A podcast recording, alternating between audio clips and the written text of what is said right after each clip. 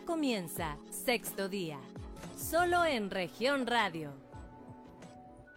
Muy buenos días, tardes o noches, dependiendo de dónde nos escucha, sigue y comparte esta transmisión de sexto día, un espacio de información, análisis y conversación aquí en Grupo Región para todo el estado de Coahuila a través de sus cinco estaciones, por la 91.3 de FM en la región sureste, por la 91.1 de FM para las regiones centro, carbonífera y cinco manantiales, por 103.5 de FM para la región laguna por, y por la 97.9 de FM para la región norte del estado, desde Piedras Negras y más al norte aún, en la 91.5 FM en Ciudad Acuña, Jiménez y del Río. Además, puede seguirnos por la página de Facebook Capital Coahuila. Mi nombre es Claudia Olinda Morán y le agradezco que nos acompañe durante la próxima hora en nuestro programa Sexto Día, el cual usted puede sintonizar todos los sábados de 10 a 11 de la mañana, pero también seguirnos, compartir y replicar a través de nuestras redes sociales. Hoy vamos a hablar de los bichos eh, que matan o que enferman muy gravemente.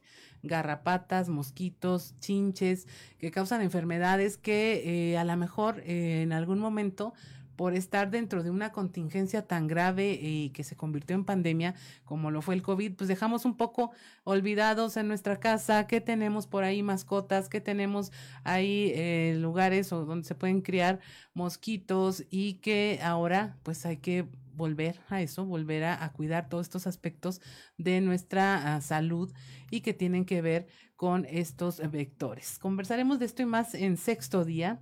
Eh, síguenos, comparte, eh, llévate a la mesa de conversación con tu familia en tu casa todos estos temas. Para conversar, tendremos hoy la presencia del doctor Raúl Rodríguez Sánchez.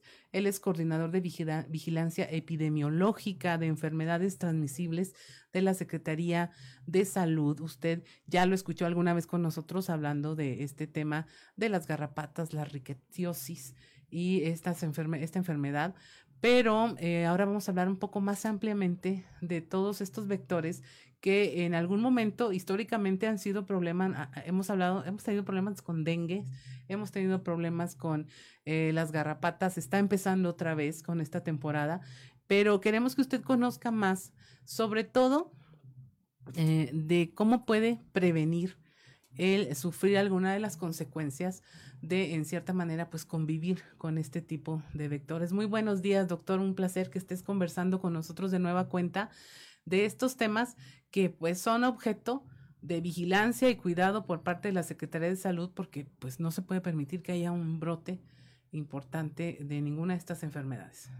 Gracias Claudia, buenos días este, y gracias por invitarme a este espacio. Eh, nuevamente eh, para mí es un gusto felicitarles por ponerle atención a estos temas que como bien dices a veces están olvidados, a veces están eh, rezagados por eh, obvias razones, la pandemia por COVID-19 eh, nos eh, requirió dar una atención prioritaria a, estos casos que empezaron a aparecer em, y luego empezamos a observar la gravedad del problema con la alta letalidad que trajo COVID, pero afortunadamente con una buena estrategia de prevención primaria a través de la vacunación logramos ya eh, por fin eh, dar una solución clara a esta pandemia este, que fue previniendo eh, los altos números de mortalidad ahora en, en nuestra población.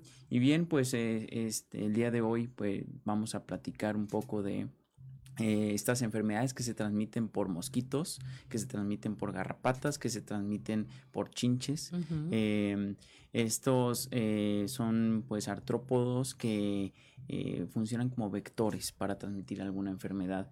Y, como bien mencionaste tienen ya historia cada uno de estos. Eh, hay informes desde eh, culturas desde los años 400 en los que ya empezaban ellos a informar sobre cómo veían ellos a, sus pacientes en aquel entonces, qué es lo que encontraban. Y ya a través del tiempo pues los investigadores dicen eso era tal vez ya un probable dengue, ¿no? Eh, dengue, eh, una enfermedad transmitida por el mosquito, acompañada eh, muy frecuentemente de brotes por virus Zika o fiebre de chikungunya, también lo hemos escuchado, estas enfermedades que también surgieron ya hace un par de años em, como brotes y que después pues llegan a México. Esto pues tiene que traer una ola de acciones de salud pública, de, de medicina preventiva, obviamente epidemiología que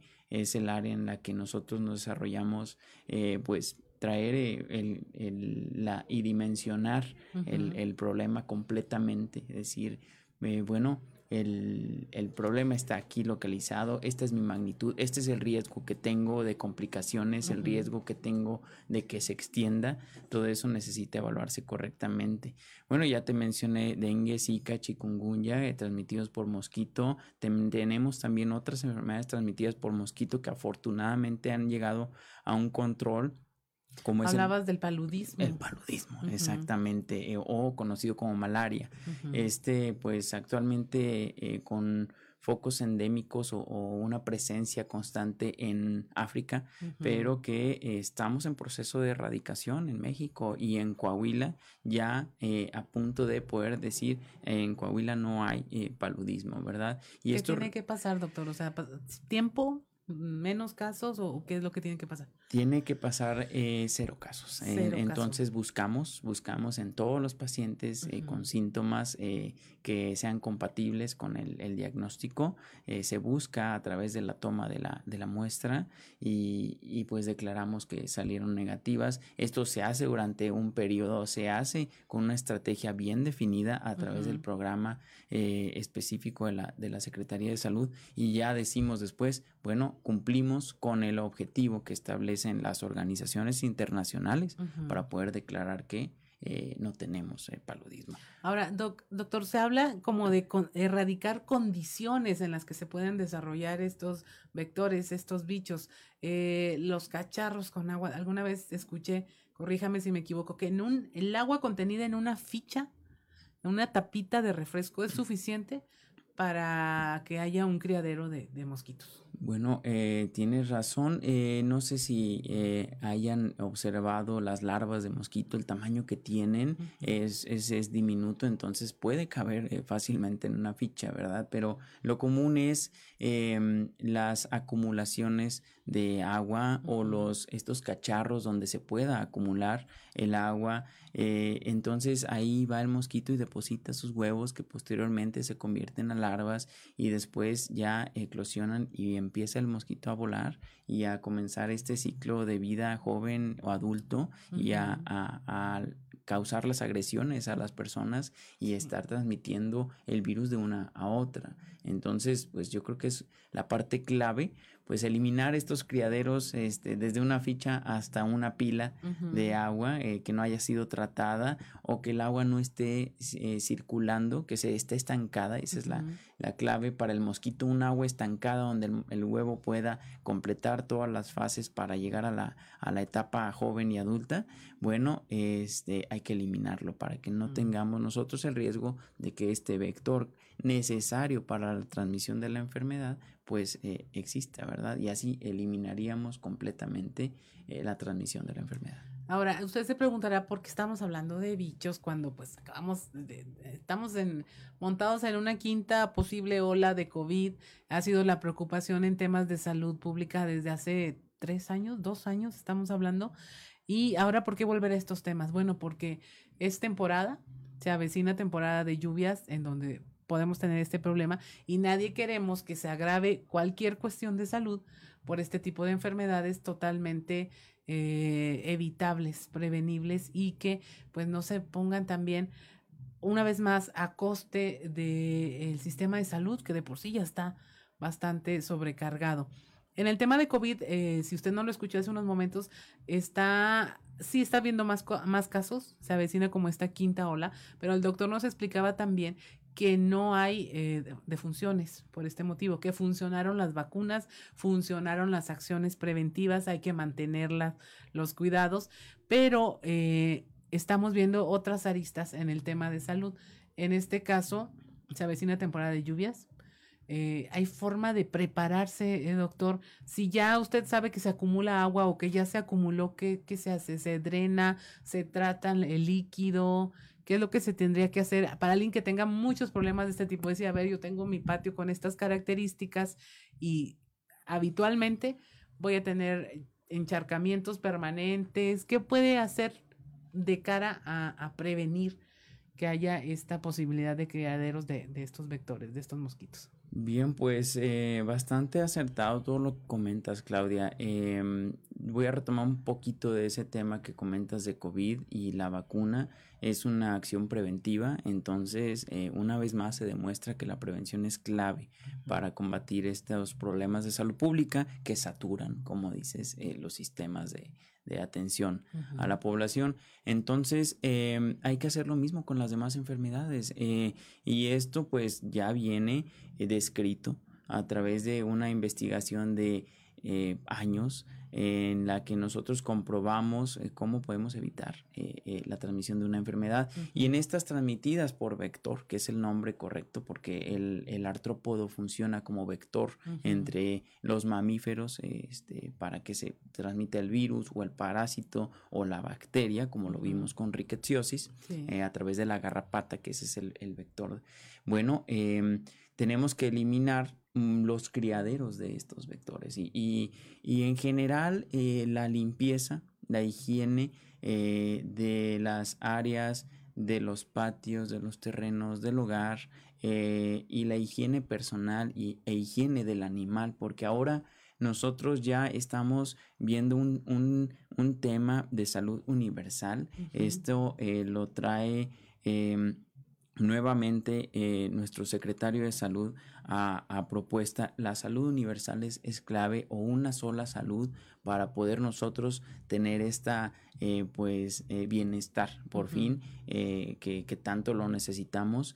Y em, bueno la salud la una salud o una sola salud no solo es entre los animales y las enfermedades también en el medio ambiente. El medio ambiente bueno el cambio climático está poniendo todo de cabeza otra vez. Esto no ayuda a, las enfermedades transmitidas por vector porque si hay cambio climático el, el, y el mosquito o la chinche o la garrapata no se sienten en las condiciones óptimas, van a migrar de lugar y vamos a empezar a observar estas enfermedades en otras localidades donde antes no estaban. ¿Qué ocurrió con el dengue, no? Eh, cambió incluso la, la, se supone que no había en ciertos sitios porque eran de determinada altura y ahí no sobrevivían y resultó que se empezaron a encontrar casos en lugares donde habitualmente no los había.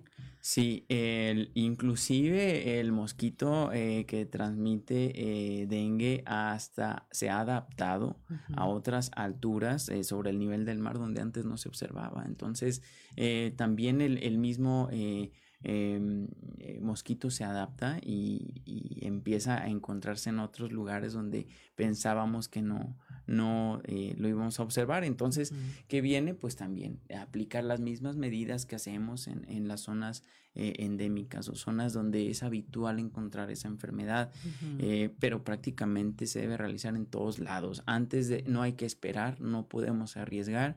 Entonces yo creo que la clave, como mencionamos, siempre va a ser eliminar estos eh, cacharros o potenciales criaderos donde tengamos acumulación de agua eh, eh, agua estancada que va a favorecer el mosquito, donde tengamos em, lugares eh, húmedos y oscuros que pudieran dar alojamiento a la garrapata, que pudieran alojar a las chinches también. Y bueno, em, precisamente el día de ayer estuvimos revisando a través de un simposio para profesionales de la salud. Estuvimos observando a eh, las agresiones por serpientes, por alacranes, em, y pues estos también están alojados precisamente en patios que no están en buenas condiciones, eh, en donde tenemos basura acumulada, a veces tenemos una pila de ladrillos, una pila de arena, y, y está ahí a través de los meses, a veces hasta años, y no le damos la atención, no la revisamos, no realizamos el aseo, y ahí se alojan pues agresores al humano y transmiten una enfermedad o una intoxicación. O sea, ya no es cuestión nada más de que se vea feo su patio o su jardín, o sea, es una cuestión de salud y de prevenir los efectos de, de, de convivir con un vector que puede ocasionar problemas graves, de fauna nociva también, eh, bueno, eh, es como el principio de salud básico, la higiene del lugar y entonces se va a evitar 10 cosas. Yo ya conté 10 este, que se puede evitar solo con tener limpio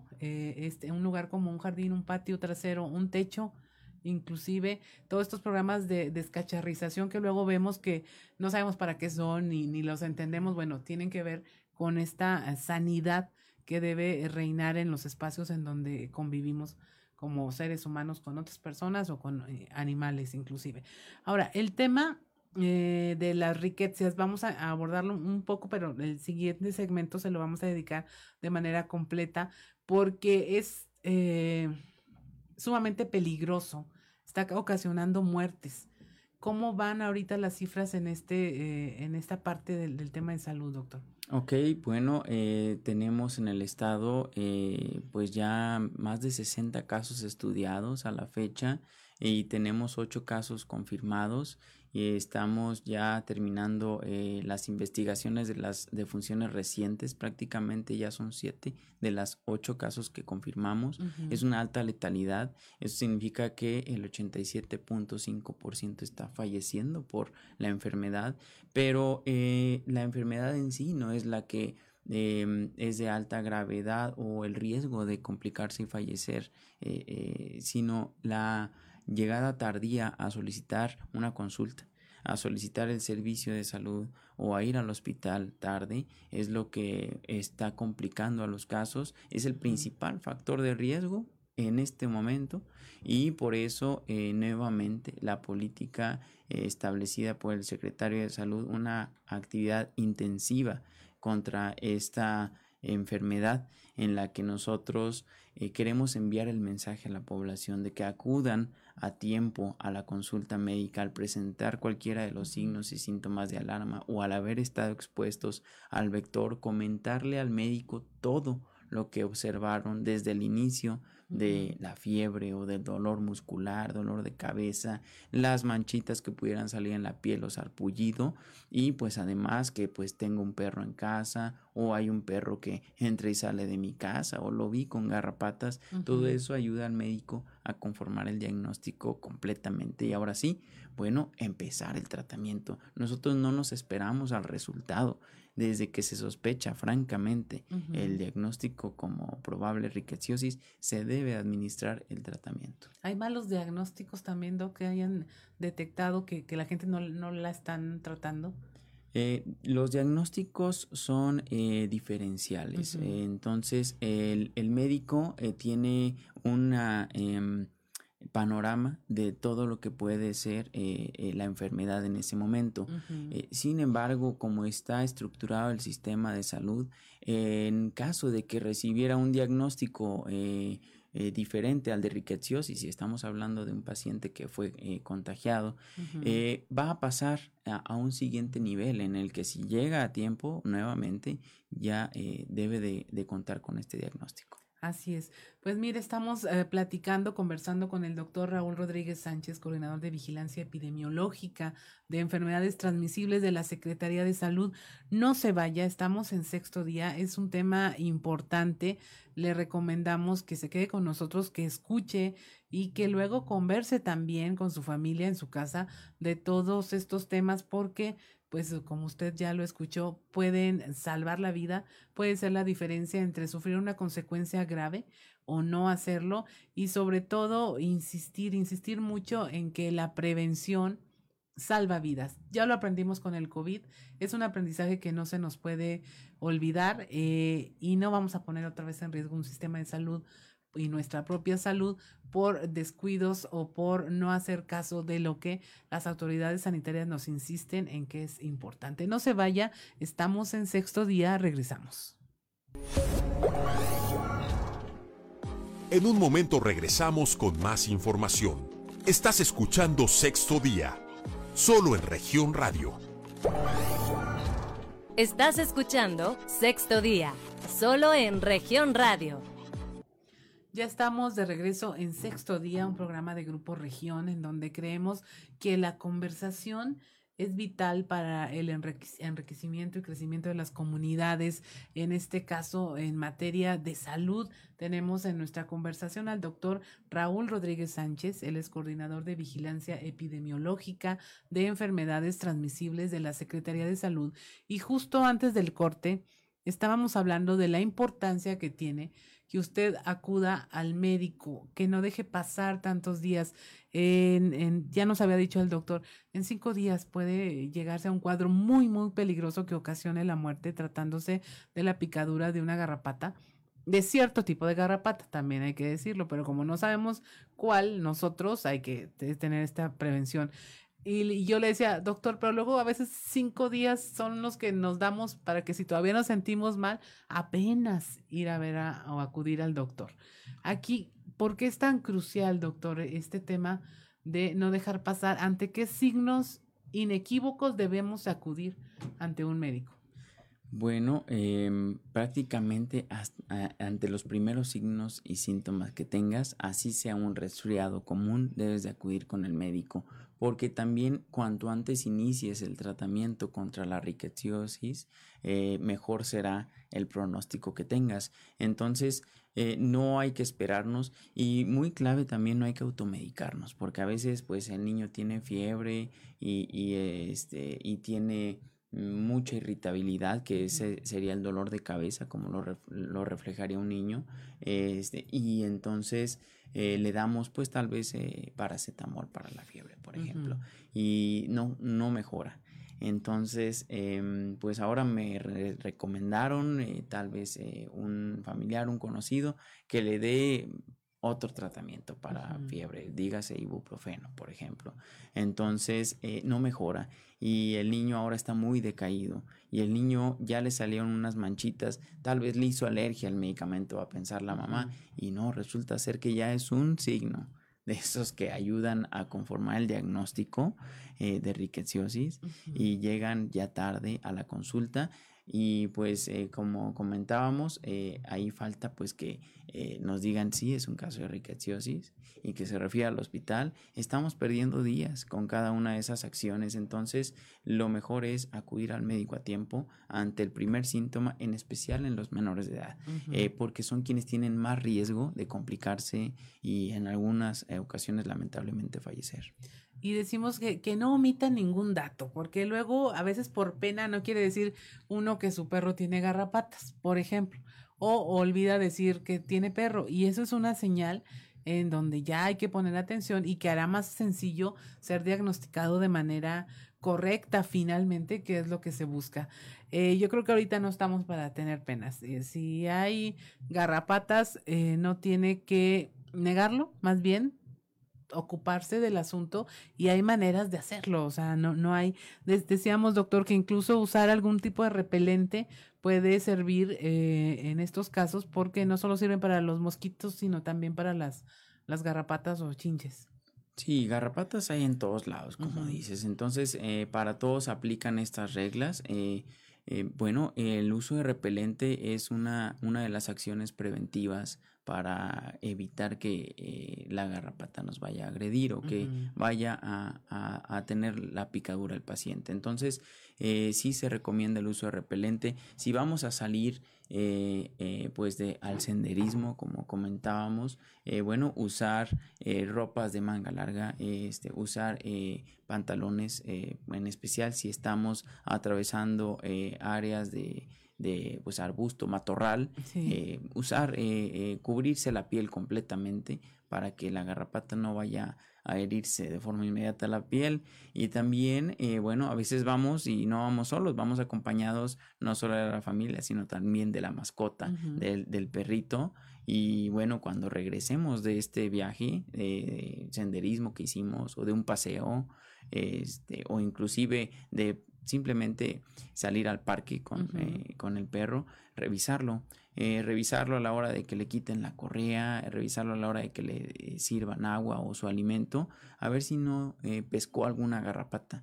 entonces, nuevamente retomamos el tema de una sola salud, revisamos a nuestro perro, nos revisamos a nosotros mismos y cuando estamos expuestos en el ambiente, revisamos el ambiente también, en donde nos encontramos, porque bueno, también las garrapatas pueden saltar y, y, caernos, ¿no? Entonces, estar atentos a todas estas señales eh, eh, para prevenir la, agresión.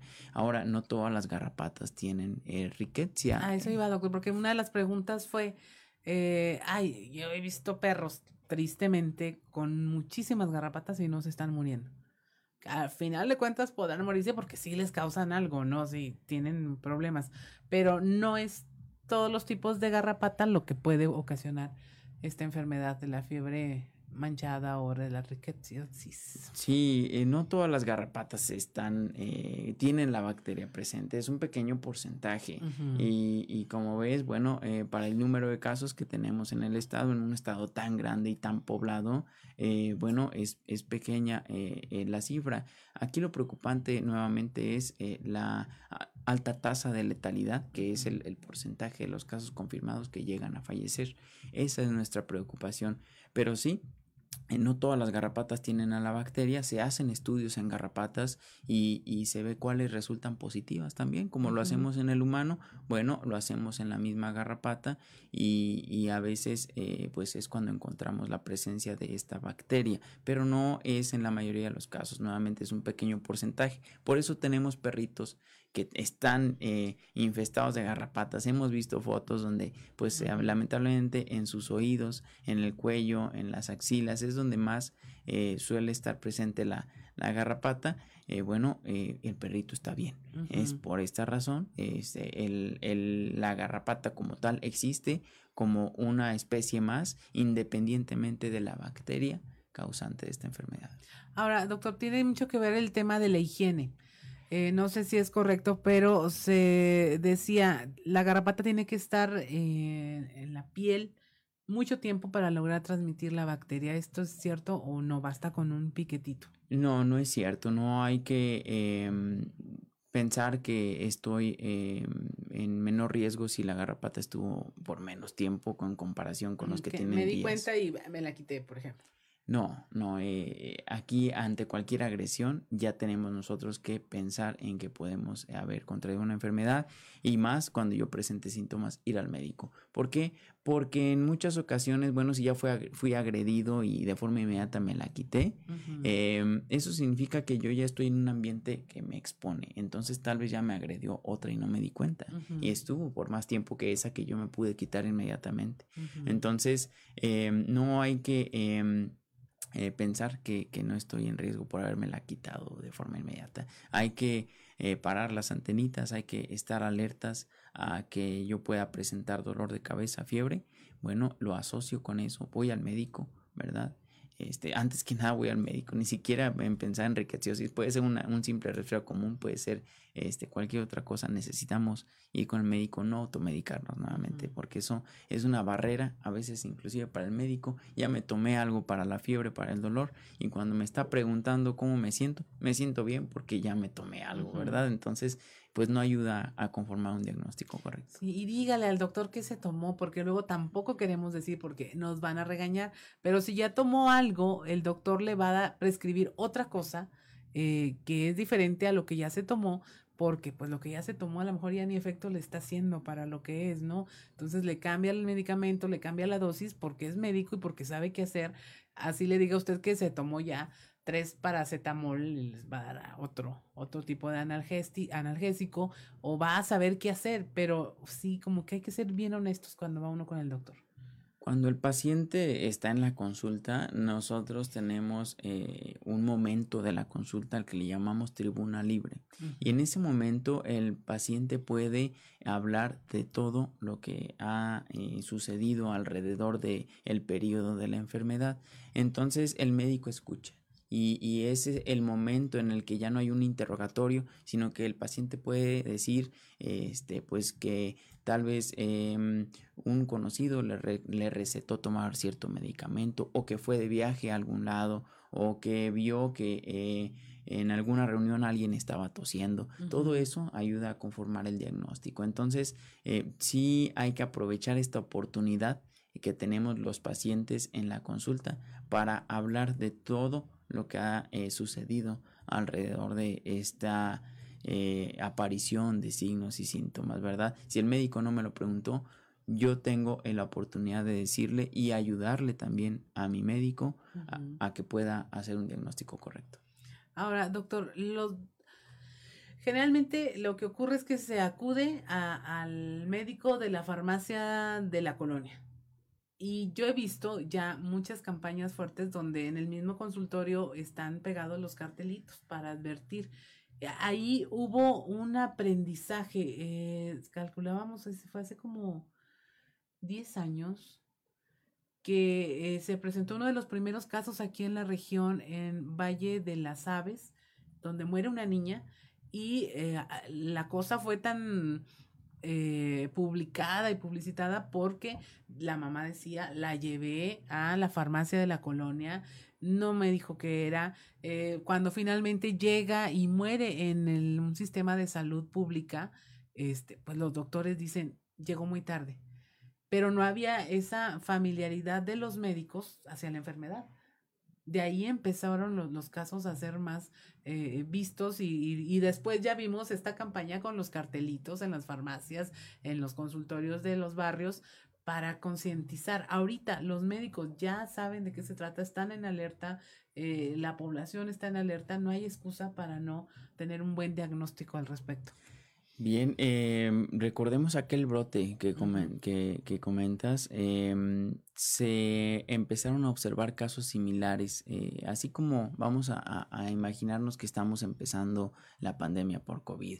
Entonces los médicos están observando que los pacientes llegan graves al hospital y que se están muriendo y no saben de qué. Bueno, en aquel entonces esta era, era la razón, no era una enfermedad dentro de este panorama que mencionamos que tiene el, médico para hacer su diagnóstico y entonces eh, se hacían diagnósticos diferenciales, se hacían diagnósticos eh, de otras enfermedades que tienen los mismos signos y síntomas. Vaya que eh, la rickettsiosis, por ejemplo, puede tener síntomas parecidos a un dengue o a un, eh, a un zika, a un chikungunya, a un paludismo, entonces, eh, y también a otras enfermedades más bacterianas. Entonces, eh, en aquel entonces no se tenía presente esta enfermedad. Cuando ya tenemos una alerta sanitaria y ya nosotros a través del sistema de salud, a, a, través de toda esta estructura y los niveles que, con los que contamos, hacemos llegar a los médicos del primer nivel, que son los que están dando la consulta al paciente ambulatorio,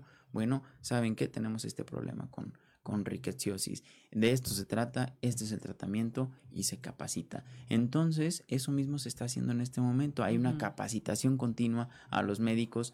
Nosotros en donde vemos las áreas de riesgo, donde vemos eh, donde ocurrió un caso, hacemos la investigación de cada uno de ellos, vemos a, a, dónde fue a consulta este paciente y nosotros tenemos todas las acciones para capacitar a los médicos en esta enfermedad, pero no esperamos solamente hasta que sucedan, también nos adelantamos un paso más y estamos continuamente a través de todas las reuniones, comités posibles, eh, seminarios, simposios, se hace llegar esta información. Eh, es parte de la estrategia nuestra eh, de promoción de la salud, de enseñanza y de cada uno de los programas, así como lo es epidemiología, medicina preventiva, se hace llegar esta información al médico para que lo considere en su diagnóstico. Y es que si algo nos dejó la pandemia es, bueno, una de las cosas que nos dejó es que no sabíamos que había tantos antivacunas como, como creíamos. Todo el mundo decíamos, estamos de acuerdo en que las vacunas funcionan y de repente ya vimos que había mucha gente que, que no creía o no creyó finalmente en esto, pero nos dejó, insistimos en el tema de la prevención, prevención, las medidas de autocuidado, ya no era ver qué está haciendo el de al lado, sino qué podíamos hacer nosotros mismos por nuestra propia salud y este es el mismo caso. En este caso no es un virus, pero es un vector que tiene una bacteria y que se ataca y hay maneras de atacarlo. Creo que no nos cansaremos de insistir en esa parte, doctor. Sí, eh, bueno, em, recordemos que hay eh, diferentes em, agentes que afectan a la salud y pueden ser virus, pueden ser bacterias, pueden ser parásitos eh, y pues cada uno de estos ya trae un cuadro clínico definido, pero en las transmitidas por vector, en las transmitidas por los mosquitos, por las chinches, por las garrapatas, hay síntomas y, signos comunes entre ellos. Eh, por eso, em, a la hora de nosotros estar nuevamente eh, revisando al paciente, se puede considerar más, de uno de estos como posibilidad en el diagnóstico y la muestra que lleguemos a tomar eh, en la solicitud que le hagamos al laboratorio va a incluir, bueno, yo quiero saber si eh, tiene dengue o yo quiero saber si tiene riqueciosis, ¿verdad? Entonces, eh, sí son muy amplias y, y bueno, es eh, cualquiera de los agentes que ya mencionamos, ¿verdad?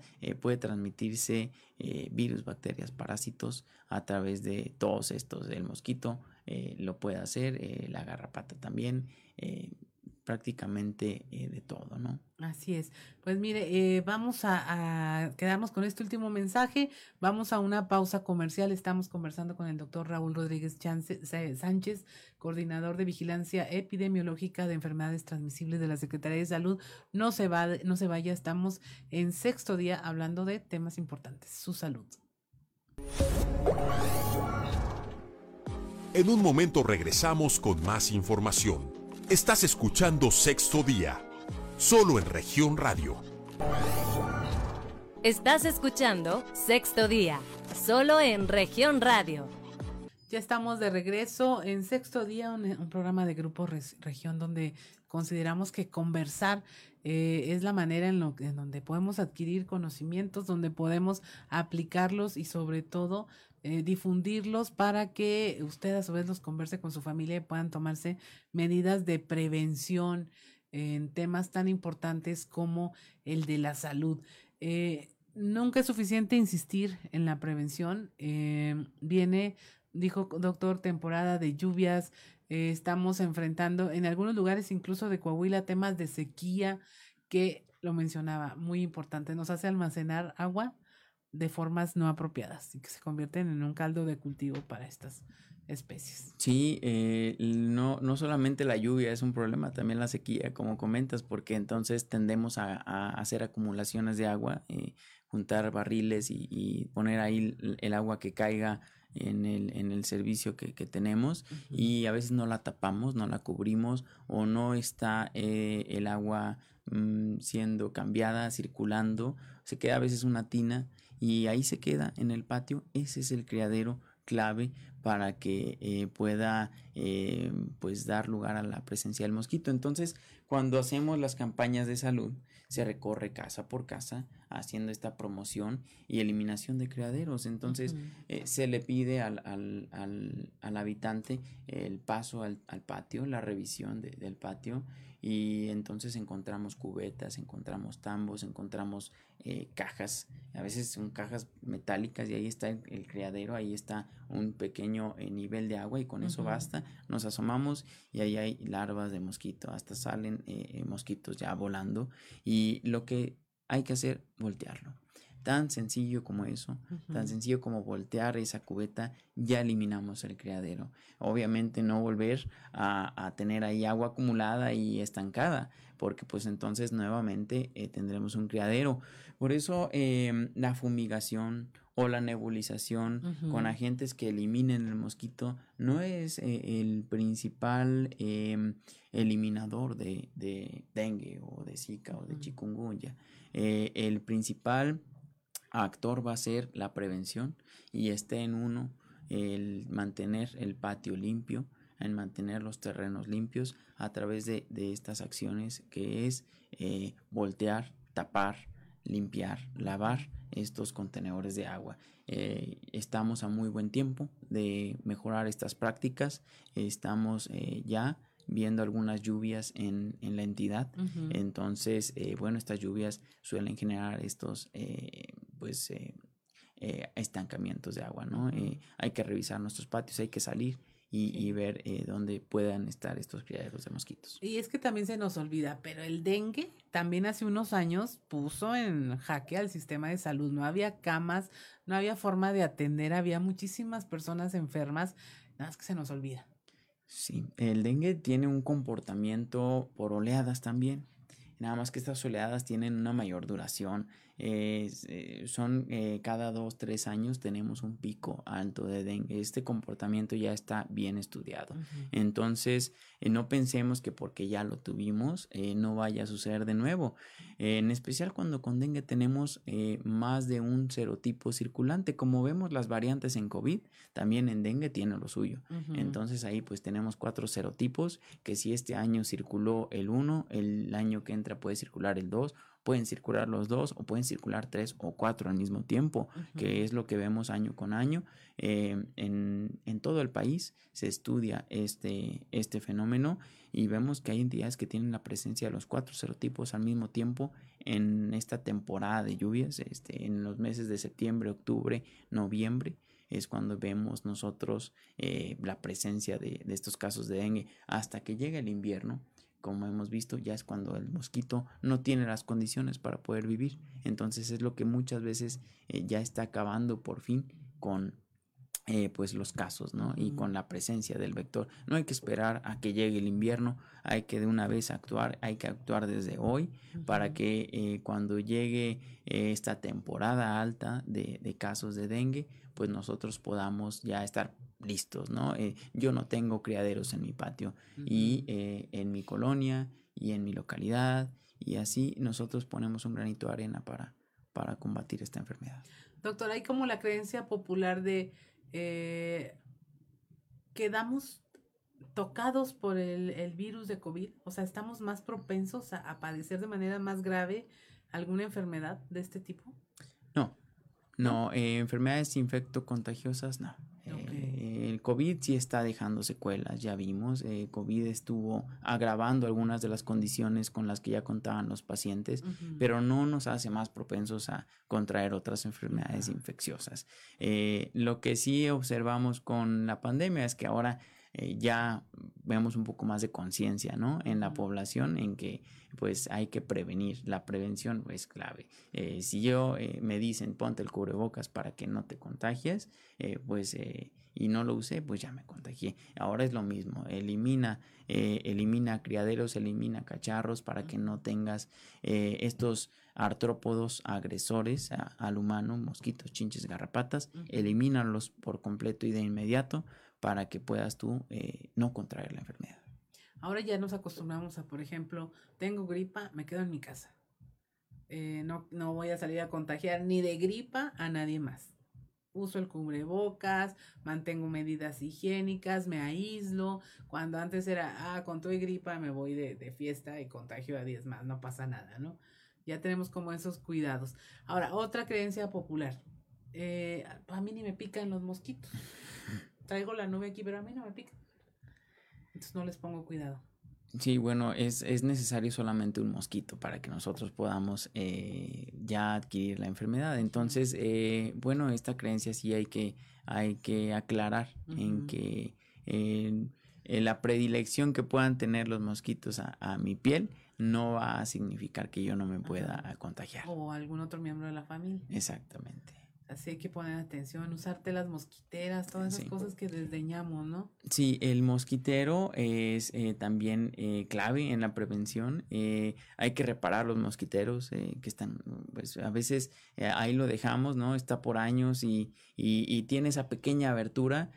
tal vez la cosimos, pero no es suficiente para que el mosquito no pase. El mosquito es muy hábil y se mueve y, tiene muchos sensores con los que sabe dónde hay una persona y va a hacer lo posible por atravesar ese pequeño espacio e ir a agredirnos. Entonces, eh, correcto, el uso de mosquitero es otra de las claves junto con el uso de repelente, junto con la eliminación de criaderos, este para que nosotros no eh, contraigamos esta enfermedad. Y luego viene la, la, prevención secundaria, que es, bueno, ya la adquirí, ya empecé a presentar síntomas, tengo que ir al médico a tiempo para que yo no me vaya a complicar. Y ya la prevención terciaria en, en hablando de temas de, de salud pública y pues ya es la limitación nada más del daño. O sea, vamos a ver nosotros como médicos qué puedo hacer con este paciente que ya está llegando complicado. Entonces, lo mejor es desde el inicio prevenirla completamente y si lamentablemente ya la adquirí, bueno, ir a tiempo con el médico para que me pueda dar mi tratamiento correcto. el doctor, en, en no sé si se llama victimología, las, las personas que están falleciendo por eh, la picadura de garrapata, ¿qué edad, qué perfiles tienen, qué es, qué, a, quiénes está atacando o quién está, a dónde está haciendo más daño? El mayor daño está en los menores de edad. Eh, tenemos eh, los casos, pues pueden llegar hasta eh, inclusive los 25 años de edad, 27 años, pero en el menor de edad es todavía más grave. Es el que eh, tiene más riesgo de complicarse y fallecer. Pero hemos visto agredidos por garrapata en todos los grupos de edad. De las siete víctimas, eh, ¿cuántos han sido niños? Pues de las siete víctimas, eh, déjame te aclaro ese dato. Se lo, se, lo, se lo, preguntamos al doctor para que usted tenga claro el nivel de riesgo que puede eh, tener el no hacer estas acciones tan simples como limpiar su patio, mantener a sus mascotas sanas, el vigilar el tema de, de, la salud de sus mascotas, es lo que dejamos al último. Nos encanta tener animales, pero no les queremos tener cuidados ni inversión. Y luego, pues deviene en este tipo de enfermedades que, mire, siete víctimas pueden ser pocas o muchas, como le parezca, después de venir de una pandemia pero son siete vidas. Son siete de ocho que eh, fueron contagiados, entonces son muchos. Uh -huh. Este comentábamos que pues eso es un 87.5%. Sí. Entonces, pues tenemos años, eh, tenemos pacientes que lamentablemente fallecieron de un año de edad, de 15 años, de 7, de 29, de 22 años este, y uno de 42 solamente. Entonces, eh, bueno, pues como comento, los, las edades jóvenes son quienes están en mayor riesgo de complicarse, hay que protegerlos y el adulto que está como cuidador de un niño, pues el niño no es quien va a revisar al perro o se va a revisar uh -huh. a sí mismo, ¿verdad? Hay que revisarlos completamente, aunque el niño ya se bañe solo, bueno, este, estuviste jugando con el perrito, vamos a revisar que no este, se te haya pegado una. Así es. Ahora, doctor, ya casi estamos por, por concluir, eh, pero finalmente esto puede sonar muy duro, pero ¿de qué muere la persona que está picada por una garrapata? Bien, eh, lo que lleva a la muerte eh, después de haber sido contagiado por la riqueza es la, el inicio de una sepsis, esto es la circulación de la bacteria a través de nuestro torrente sanguíneo, entonces llega a todos los órganos vitales y, y luego tenemos una falla multiorgánica y eso es lo que lleva a, a, la pérdida de la vida del paciente. Ya lo Se tenemos. envenena la sangre.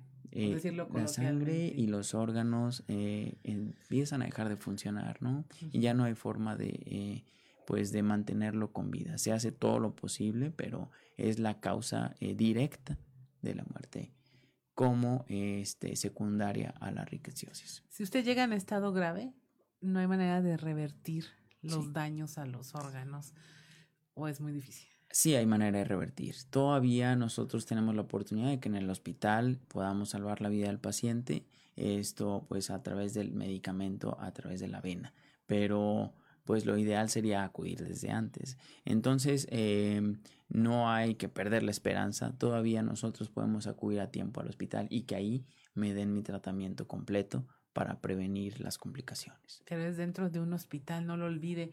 Pida ayuda, vaya con su médico, háblele con la verdad, que no le dé pena decir que mi perro tiene garrapatas, algo, ocúpese de eso, no nada más se preocupe, ocúpese de eso. Y pues no queda más que eh, decirle que esperamos que esta conversación usted se la lleve a su casa, la comparta en su mesa y eh, no deje para después el tomar acciones. No nada más se asuste y se preocupe, que es lo que siempre hacemos, sino que se ocupe de su patio, de sus mascotas, de su salud, porque ya aprendimos y espero que hayamos entendido que está mucha, mucha de la prevención está en nuestras manos. Pues muchas gracias, doctor, por haber conversado con nosotros. Eh, esperamos que los números no crezcan, que el sistema de salud pues haga mella en estar machacando en todas las medidas preventivas y que como ciudadanos las adoptemos. Ya, uh, ya mostramos que sí se puede. Muchas gracias, doctor. De nada, un gusto. Soy Claudio Linda Morán y esto fue Sexto Día. Te esperamos el próximo sábado a las 10 de la mañana. Hasta el próximo Sexto Día, solo en región radio